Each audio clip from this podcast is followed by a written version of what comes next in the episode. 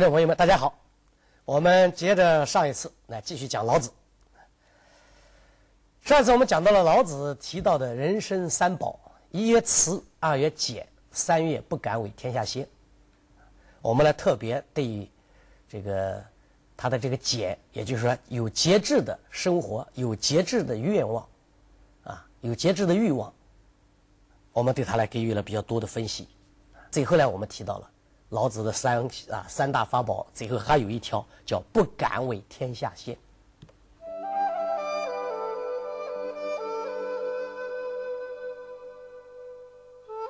不敢为天下先，也能够算作人生的三个法宝之一。这里面啊，确实很值得我们去好好的玩味。为什么值得我们好好的玩味？因为这里面有可有可能有很多很多层面的问题。啊，首先，不敢为天下先，从字面上我们应该怎么去理解它？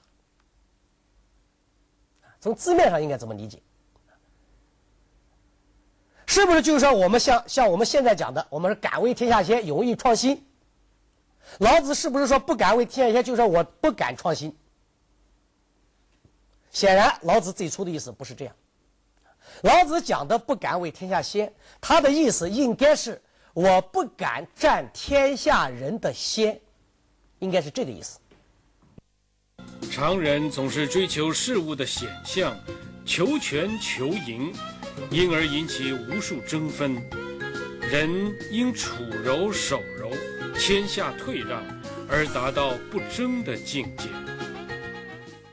在争权夺利上，啊，在争夺很多的利益上，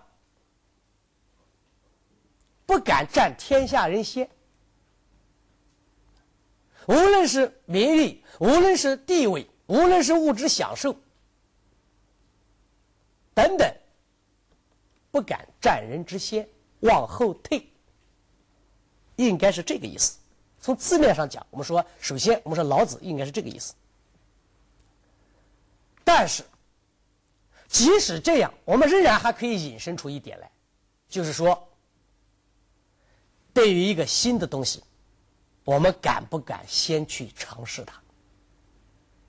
老子既然讲了不敢占天下人之先，那同时也一定包括了这一点，也就是说，新东西我们不敢先去尝试，新的生活方式我们也不敢先先去实行，一种新的思想，一种新的观念，我们也不敢在天下之先。先去尝试，先去创新。那么到了这一步啊，我们就会发现老子的这个思想是有问题的。当然，我们前面讲到了，老子的思想有很多地方是有问题的，比如说他的悲观，他的绝望。那么，但是在这到了这个地方以后，我们会发现这个问题对整个的民族都有了很大的负面的影响。为什么呢？因为我们知道啊，敢为天下先的个人，才能有创新的精神，才能有所作为，有所成就。敢为天下先的民族，也才能够自立于世界的民族之林，才能够有所发明，有所创造，对人类有较大的贡献。一个民族要自信，就跟一个人要自信一样，都必须要有一种创新精神，要有敢于敢为天下先的勇气。但是老子却抛弃了这种勇气，扬弃了这种精神，转而提倡相反的观念。我们说，这当然与他反对文明进步有关。老子希望回到小国寡民的生存状态。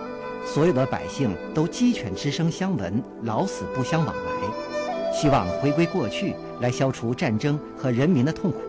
很多人因此说，老子的思想是落后守旧、反对进步的。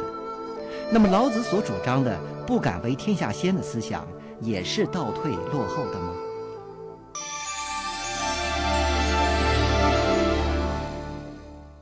但是，更主要的，我们刚才讲到了。这是老子的人生哲学。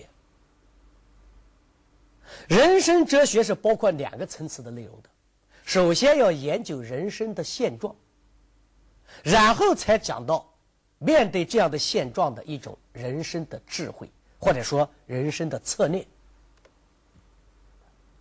那么老子既然提出了一个不敢为天下先，并且把它作为一个个体，在这一个世界上能够好好的自保的一种法宝，那就有可能说明我们的生存现状有问题。确实是这样，应该说，老子是真实的看到了这样的一种情景。他看到了在一种日趋保守和退化的社会里面。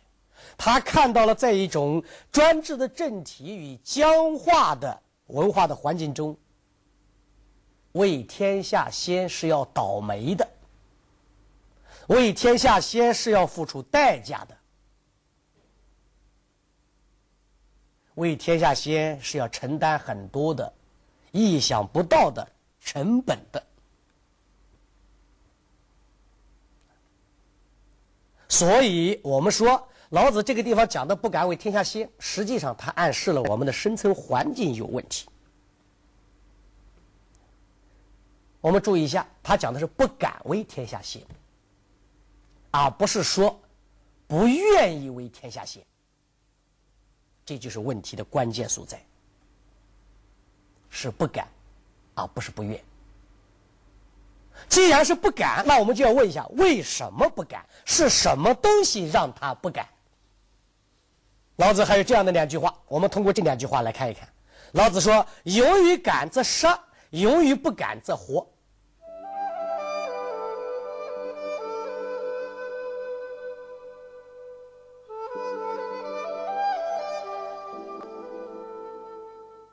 现代汉语里面，我们汉语里有一个词叫“勇敢”。勇敢这个词，它的最古老的来源就来源于这两句话。人。要表现坚强，不可柔弱；人要表现聪明，不要愚鲁。但是我们万万没有想到，勇敢这一个褒义词，这一个被我们赋予很多的人性和人格中的啊一些正面的因素的这个词，在它最初出现的时候，老子却是给予他否定的评价。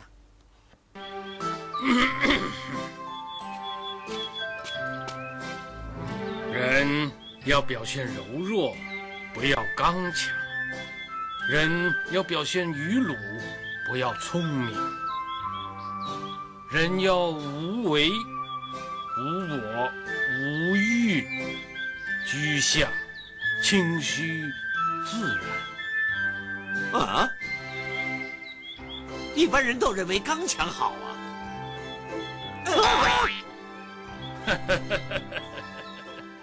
勇于敢则杀，你勇敢好；勇于敢为，你就要被杀；而你勇于退缩不为，勇于当窜头，勇于当懦夫，你才能够活下来。那不是这个社会有问题吗？这个社会为什么只要勇敢的人，我们就把他杀了呢？这个社会里面为什么只有懦夫、只有窜头才能活下来呢？然后我们再看老子下面一句话，说：“强梁者不得其死。”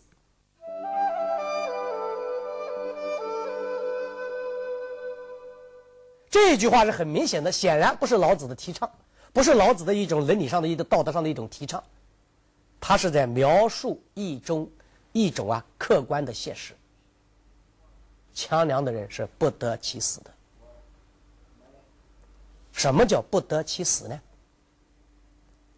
我们一般理解，那肯定就是不得好死吧？这话也对，也不对。为什么说不对呢？因为死在古人看来是人生的一个自然的过程。如果一个人活到了一定的寿命，自然而然的、自然的死亡了，寿终正寝了，这就叫死。如果你一直能一直能活到那一天，你就能够等到这一个死。可是，如果你活不到这一天，你在中途由于意外的原因而死亡了，比如说犯法了被杀了，比如说出了意外的事故而死了，那这都都叫做不得其死，就是你没有等到你该死的那一天，你提前就丧命了。那么这个不得其死是什么意思？强梁者不得其死是什么意思？所谓的强梁，也就是强大的人，有个性的人，敢于坚持自己的人，不愿意屈服的人，不是那种懦弱的，碰到事情就畏畏缩缩的人，敢于出头的，啊，敢于挺身而出的，这样的人。那就是说，强梁的人是不可能终其天年的，强梁的人一定不会最终寿终正寝的，强梁的人一定会被外在的暴力、外在的强权所杀害的。这实际上是老子所发现的那一个时代、那一个社会的一种客观的情景。老子生活的时代战乱频繁，社会动荡。老子提倡不出头、不争先的思想，来避免灾祸、躲避纷争。那么，老子这种思想可取吗？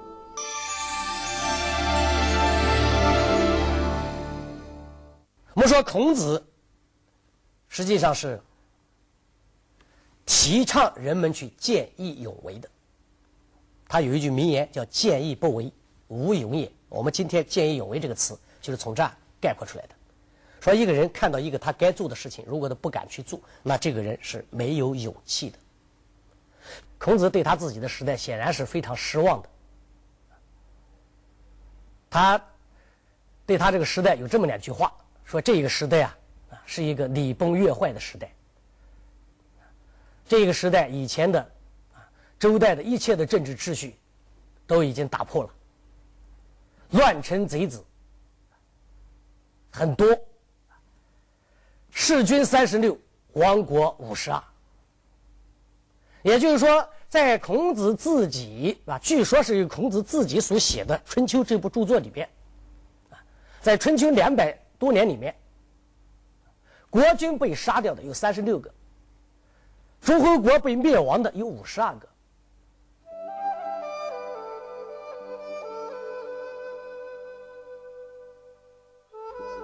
两百多年有五十二个国家灭亡，有三十六个国君被杀，我们可见这是一个混乱的时代。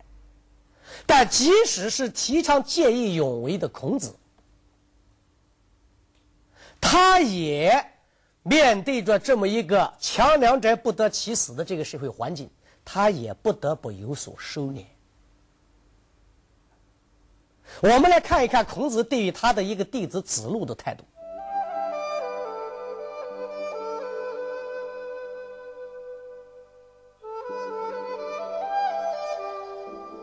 子路就属于一种强梁，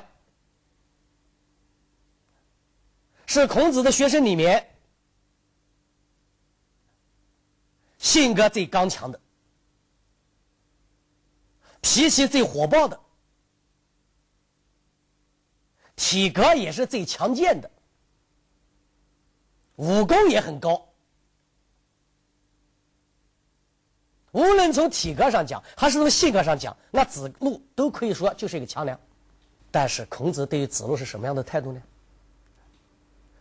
翻开《论语》一部书啊，孔子对于人对于子路的表扬、肯定性的评价，就那么一两句；而对于子路的批评性的、压制性的、打击性的言论。比比皆是。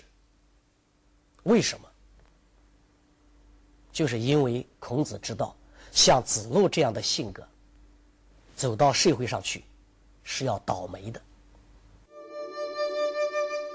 有一天，几个弟子都站在孔子的身边，有冉有啊，有子贡啊，还有免子谦啊。免子谦站在孔子的身边，啊，一副正直的，还有恭顺的样子。然有子贡啊，是很温和、很快乐的样子。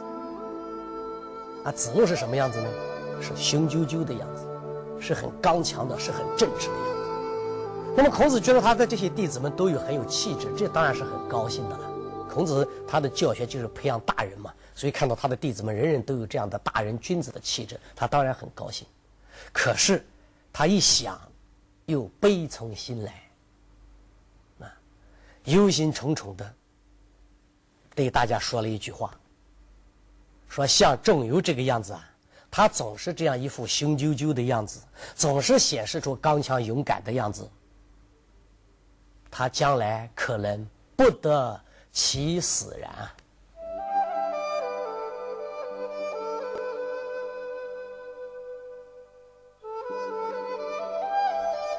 我们来看看，孔子用的词也是“不得其死”，老子用的词是“强梁者不得其死”。强梁者不得其死，老子说的；子路不得其死，孔子说的。两者之间有什么共同点？强梁。子路就是一个典型的强梁，所以我们说，无论是讲究退俗的、讲究节制的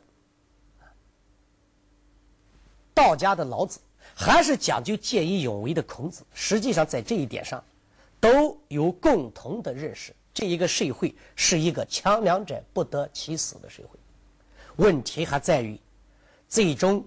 子路也确确实实因为他的强梁而不得其死，他是被杀掉的。他被杀掉的原因，实际上就是因为他太见义勇为了。所以孔子啊，他为什么对于子路老是要收拾他，老是要压制他，老是要打击他啊？他是想把子路的这一个百炼之钢化为绕指柔啊！当然，这个改造没有成功，所以子路最终也是强梁者不得其死。所以我们甚至可以讲，子路的这样的一种性格，子路的这样的一种结局，就是对于老子的强梁者不得其死的一个最好的一个例证。所以我刚才讲，孔子对于子路的教育。是一定要想把子路这样的百炼之钢化为绕指之柔啊！子路很刚，刚了不是最强大的，最强大的是柔啊。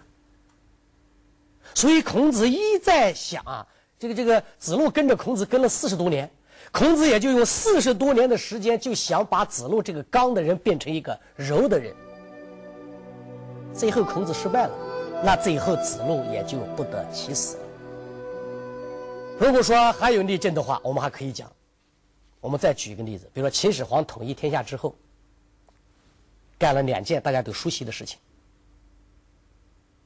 一个就是焚书坑儒。你要知道他为什么要坑儒？这个儒不光是儒生，就是当时的读书人。为什么他要杀读书人？因为读书人有志，读书人就是思想上的强梁。那么，秦始皇在杀这些思想上的强梁的同时，还干什么呢？杀豪俊。这是贾谊在《顾秦论》里面明确的讲到的。秦始皇统一天下之后，杀豪俊。什么叫杀豪俊？就是把那一些社会上的强梁、英雄豪杰集中起来。杀掉，那留下的都是什么呢？留下的当然都是体格上孱弱的，性格上懦弱的，思想上愚昧的，精神上猥琐的。这就是一种社会现实。所以我刚才特别讲到老子的人生哲学，我们不仅要看他提倡一种什么样的生活态度，我们还要看看。他为什么提倡这样的生活态度？我们有这样的一条路径，就可以知道，在老子的时代，社会是一个什么样的社会。那么，既然强梁者不得其死，作为一个强梁不好，做强者在这个社会上总是要倒霉，那么老子就提出了他的自己的人生的观啊，人生的一种智慧。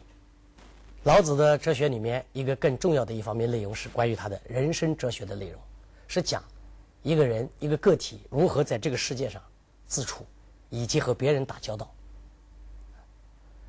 喜欢他的人说，老子这一方面的思想体现了一个思想家的大智慧；而不喜欢他的人认为，在这个地方老子是非常阴险的，是非常奸诈的。那么，老子的人生哲学到底是大智慧还是阴险奸诈？我们下一讲再讲。